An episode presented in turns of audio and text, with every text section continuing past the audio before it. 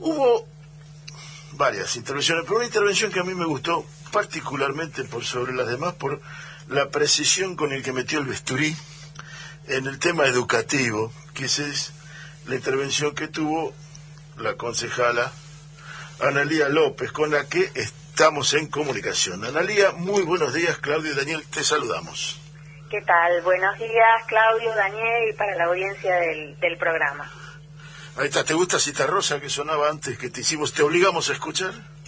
Sí, muy linda. La verdad que las guitarras, eh, la guitarra de Cita Rosa, como en su momento la guitarra de Falú, también son guitarras que uno se sienta y, y escucha con atención porque la verdad que enriquecen el oído. Totalmente. Absolutamente. No podía tener otra sensibilidad nuestra concejal que no fuera esa. Analía, hiciste una intervención metiendo el bisturí en el tema educativo, en el fondo educativo, lo que ha sido la gestión de Cambiemos durante el año pasado, que quisiera desglosar un poquito acá, contigo, y que nos ayudes a comprender cosas que me cuestan entender. Las subfactura, las subejecuciones por un lado y las sobreejecuciones por el otro. Parece una constante del gobierno de la ciudad.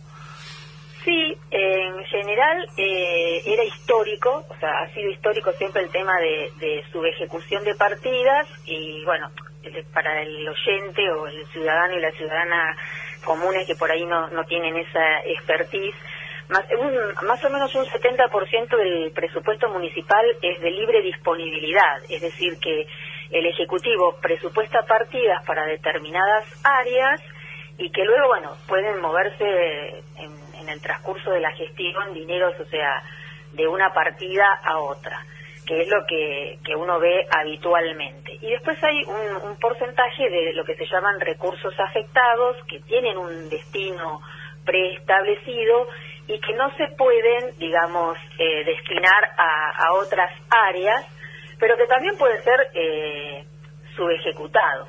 En el caso de, o sea, que queden con saldo, ¿no?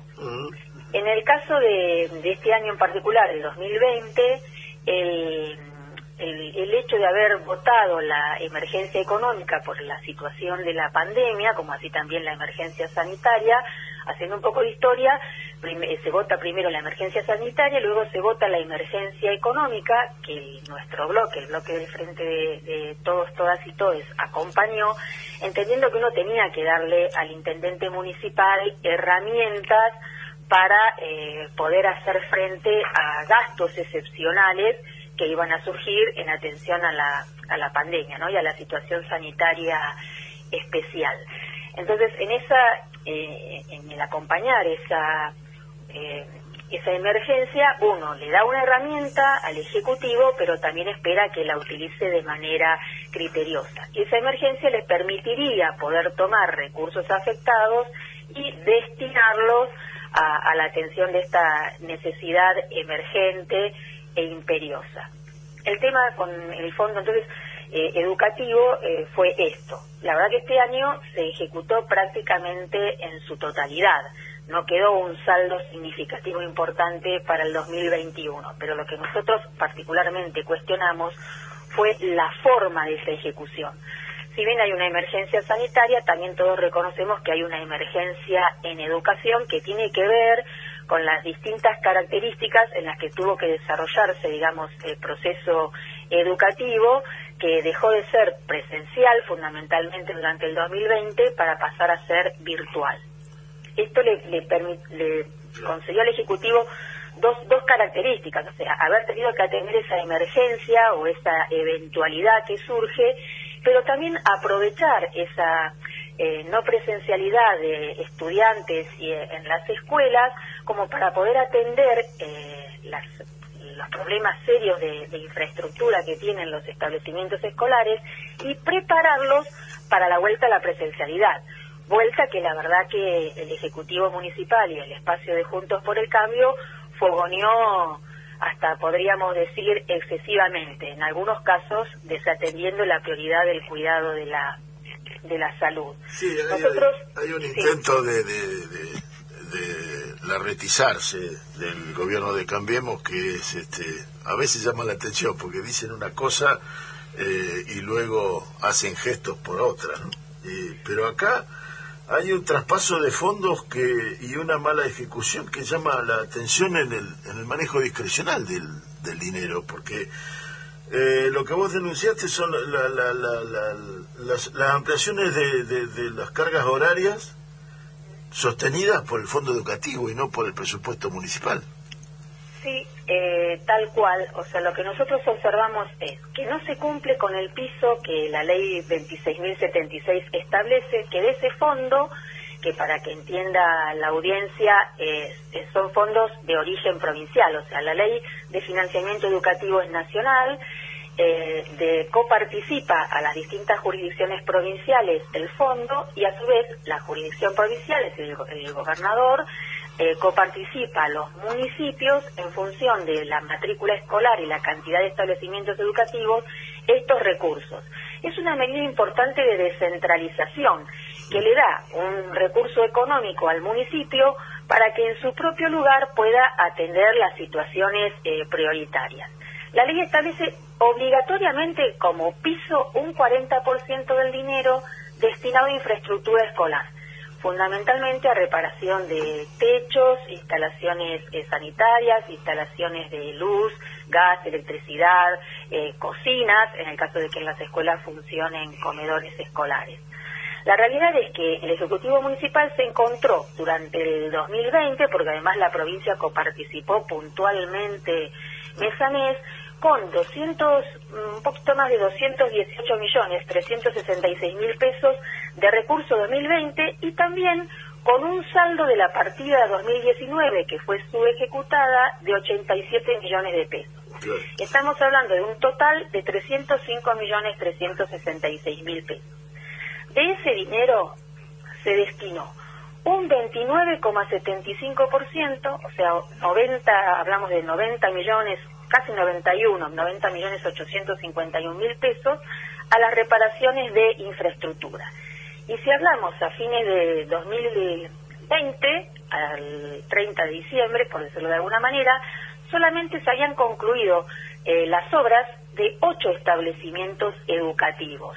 O sea, había una, un, digamos, una previsibilidad o una previsión de atender 28 establecimientos educativos, la mayoría de ellos 22 incluso con pedidos de reparación prioritaria que venían demorados desde el 2019, solamente se concluyen 8, incluso menos que en el 2019 que se habían finalizado 12.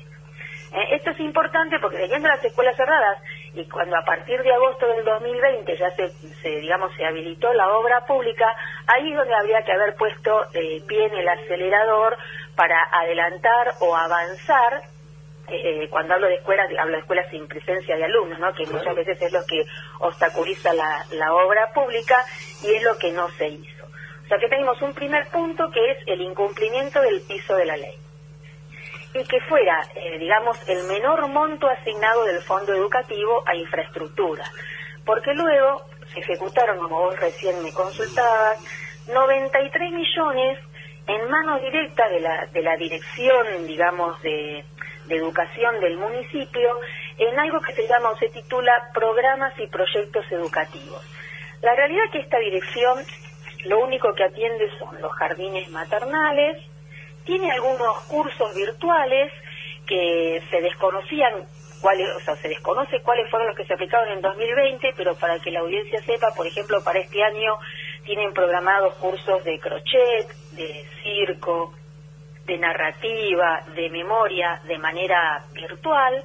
Después está el proyecto Infinito por descubrir, que el año pasado tampoco funcionó, digamos, de de manera presencial, no sé si habrán dado algún tipo de curso de manera eh, virtual, y toda esta gestión se llevó 93 millones 700 mil pesos, observando que aproximadamente unos 68 millones casi tenían que ver con eh, recursos destinados a ampliaciones horarias del personal de los jardines eh, de infantes y maternales, que en realidad no tenían presencialidad, entonces uno no entiende por qué se tendría que ampliar eh, o u otorgar a los empleados y empleadas ampliaciones horarias, de, plan de personal de planta, con antigüedad, jerarquizado, y en algunos casos de, de cargos propios que funcionan o que desempeñan responsabilidades dentro de la propia dirección. Todos sabemos que las distintas oficinas del municipio también funcionaron sin presencialidad, de manera virtual, algunas estuvieron cerradas. Así que bueno, la verdad que eh, uno se lleva la sensación que esa dirección de gestión educativa y de coordinación pedagógica, que en realidad apunta más a cursos no formales, cuando la ley determina que hay que priorizar la educación formal y el cuidado de los establecimientos dependientes de la Dirección General de Cultura y Educación, se está eh, llevando un recurso importantísimo y funciona con dinero de la provincia, no con dinero propio de recursos municipales. Lo mismo pasa con la Escuela Municipal de Oficios a mí me llamaba poderosamente la atención, yo la verdad que le cambiaría el nombre, le pondría Escuela Provincial de Oficios San Roque, eh, que mm, veíamos en presupuesto que tenía con origen municipal asignados 500 y pico de mil pesos. Y uno decía, ¿cómo puede funcionar una escuela con tan poco recurso, más allá que el 100% de los, de los sueldos eh, de los docentes está subvencionado por el Estado provincial? Esta era una escuela de gestión privada, eh, que pertenecía al Centro Comunitario San Roque y que ya hace unos cuantos años, en gestión del, del ex intendente Brentestein, se municipalizó como un salvataje o rescataje porque el centro comunitario no podía seguir sosteniéndola. Y bueno, tiene asignado para personal fuera de planta un, un subsidio de 8.500.000 pesos con la característica de que uno observa que a los cursos tradicionales que se daban se suman otros de manera virtual que tienen que ver con informática, pero que si bien son gratuitos le exigen al alumnado eh, poseer una serie de dispositivos eh, tecnológicos, digamos, de vanguardia o bastante actualizados, que son de, difícil, digamos, consecución, con lo cual la están volviendo excluyente y inclusiva son caros, o sea que, dan un curso, como decimos, vamos dar un curso gratuito de piloto de avión.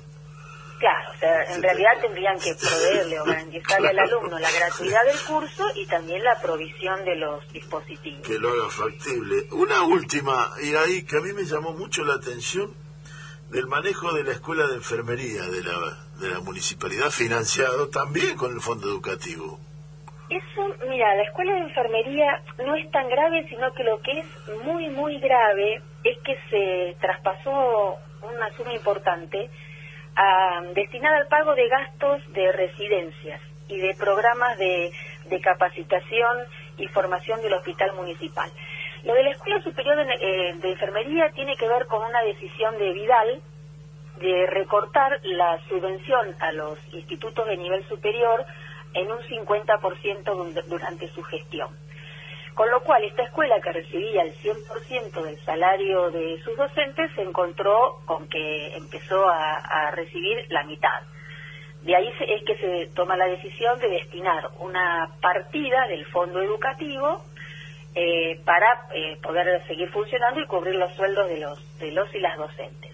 Ahí hablamos de cinco, se ejecutaron 5 millones y pico de pesos pero a raíz de un de un pedido de la dirección del, hospital se genera una, una resolución en junio del año pasado por la que se le solicita al intendente, quien accedió rápidamente, a financiar los gastos de este plan de residencias y del programa de docencia e investigación. Y ahí sí se traspasó la suma más importante del fondo educativo, estamos hablando de 112.847.000 pesos. La verdad que uno no, por eso tampoco es que decidimos no acompañar, digamos, la ejecución presupuestaria del hospital municipal, ¿no? Esto hasta podría tener una lógica si realmente el presupuesto del municipio hubiera terminado a cero. Lo que nosotros cuestionamos es que no hubo una consulta eh, hacia, digamos, el Consejo Deliberante respecto de esta decisión, como para poder arbitrar algún tipo de herramienta de recupero, y que además, al final del año, la, de la ejecución presupuestaria total del municipio, quedó un saldo de 287 millones sin utilizar, digamos, en caja. Entonces, ¿por qué, digamos, meter la mano en criollo en el fondo educativo o no haber restituido, si en algún momento fueron necesarios, esos 112 millones al fondo si luego de, culminado el, el ejercicio había quedado un remanente. Y eso la verdad que es como que indigna, ¿no? Si a uno, si uno llega a cero, bueno, hasta se podría entender, más allá de que debiera haber habido una consulta, porque se, podrían haber arbitrado otras herramientas de recupero, eh, no se hizo la consulta, quedó un saldo y jamás restituyeron estos dineros al, al fondo educativo. Y la verdad que hoy por hoy hay que garantizar la educación inicial, la primaria y la secundaria, que es el ciclo obligatorio, como también se podría haber dispuesto de ese dinero para reforzar la conectividad de los establecimientos educativos y entregar dispositivos a aquellas familias con mayores dificultades de conexión. Estamos hablando de, de muchísimo dinero y de que, por ejemplo, en ningún momento se incrementó la partida del fondo que estaba destinada a modernización, que es para brindar conectividad a las escuelas eh, primarias y secundarias. Se le asignan nada más que 300 mil pesos en el presupuesto y se ejecutaron 180 mil. Entonces, y creo que hay una, una vocación de, de, presentar por parte del oficialismo un montón de proyectos donde se le demandan cosas a provincia, se le demandan cosas a provincia, y la realidad es que ellos tienen dinero provincial para poder ejecutar y avanzar mucho más rápidamente en, la atención de este tipo de, vulnerabilidades y no lo hacen. Y traen el dinero para otra cosa. Las residencias estaban presupuestadas con dinero de origen municipal y las terminan ejecutando con dinero de origen provincial, que es recurso afectado y que tiene otro destino. Analía, Claudio te saluda, buenos días. ¿Qué tal, eh, Claudio? la pregunta es, frente a los incumplimientos, o sea, iniciamos diciendo que se había incumplido la ley de ese mínimo del 30% aplicado a infraestructura. Digo, frente a incumplimientos o, por lo menos a cumplimientos deficientes como es este de las subejecuciones de partidas, ¿la oposición tiene alguna herramienta para hacerse oír, más allá de manifestar el desacuerdo, ¿no?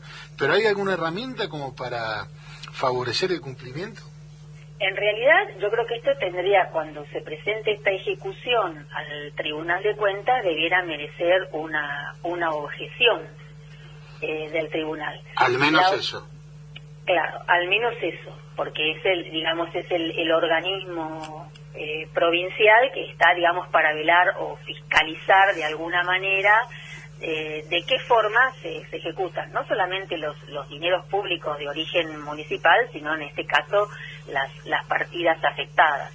Yo creo que eh, si bien había una potestad a través de la emergencia económica, eh, distinta sería la justificación si ese dinero hubiera sido utilizado directamente a atención de la pandemia, ¿no? A compra de insumos médicos, a establecimiento de camas o demás. La realidad que no fue así. Claro, porque ahí la urgencia, bueno, ameritaría.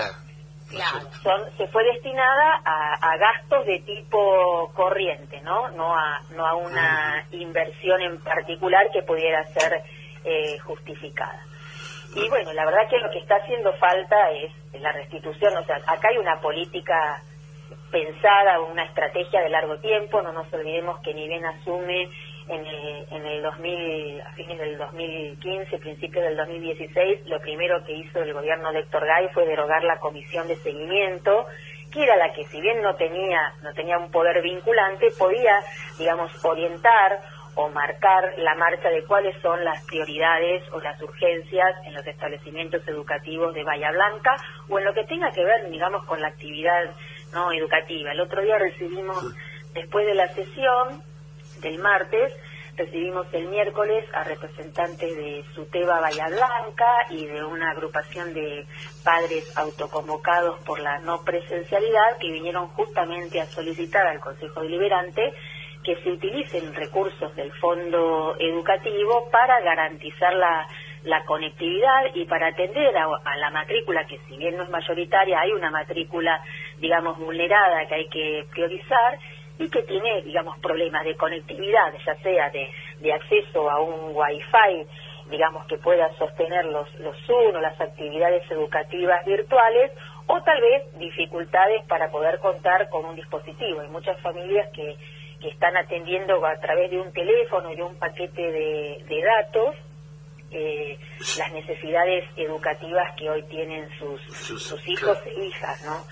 Y bueno, la verdad que hay una mirada del, Estado Nacional, por algo también el ENACOM propuso esos paquetes de datos mucho más económicos y accesibles para las para las familias los vecinos y vecinas con menores recursos, pero también sabemos que la lucha contra las corporaciones y sobre todo las corporaciones que tienen que ver con los medios de, de comunicación es muy compleja. Esa, esa medida o esa decisión del gobierno nacional de esas tarifas, no sé si llamarlas planas, pero digamos más económicas, con paquetes de datos, ha sido objetada y bueno, está transitando, digamos, eh, una situación judicial. Bueno, Rodríguez Larreta en Ciudad de Buenos Aires lo solucionó eso, suspendió las clases virtuales. Entonces no necesita conectividad. Bueno, y exponiendo, digamos, al personal educativo a, digamos, a, a, a, los efectos de la pandemia. Bueno, ya hay varios varios docentes eh, fallecidos. Acá también incluso hay otra partida que es un subsidio de 2 millones de pesos que se concede al Consejo Escolar. O sea que para que le quede claro a la ciudadanía, todo lo que tiene que ver con educación en Bahía está sostenido exclusivamente por el gobierno provincial. Que hay una responsabilidad, ¿no? O sea, todos sabemos que es potestad de los gobiernos provinciales el tema de, educativo en sus jurisdicciones pero también se ha generado un fondo, un recurso importante que descentraliza el uso de los recursos. Tantas veces se reclama la descentralización para poder atender las urgencias y demás, y cuando se brinda la herramienta, vemos como en este caso que el gobierno municipal lo mal utiliza. Fantástico, Analia, muchísimas gracias, muy buen cierre tuyo, ese mal utilizado y la, la subejecución, la constante y la sobreejecución en lugares que uno considera importantes parece ser la constante de este gobierno. Te agradecemos muchísimo tu tiempo y volveremos a molestarte cuando tengas intervenciones tan brillantes como la de la última sesión. Bueno, no es para tanto, pero bueno, es responsabilidad, uno va, va aprendiendo, es una tarea muy compleja el tema de la ejecución presupuestaria, son muchas partidas, la verdad que y también lo lamentable es que uno tiene que hacerlo como si fuera un topo. Yo me sentí un topo tratando de buscar en distintos lugares la información, porque eh, a pesar de que una es una edil de la ciudad, la verdad que cuando uno presenta proyectos, como presenté yo el año pasado, una minuta sobre fin de año, para que me informen a qué estaban destinando el dinero, no la contestan nunca, por más que fue votada por unanimidad en el Consejo Deliberante. O sea que también hay un desprecio desde el Ejecutivo Municipal al rol institucional del Consejo Deliberante en este sentido. Con eso ignoro los pedidos de informe o los contesto cuando pasaron dos años. ¿no? Muchísimas gracias, Analia. Gracias a ustedes y muy buen fin de semana para todos y todas. Un abrazo. Hasta la próxima. Hasta la próxima.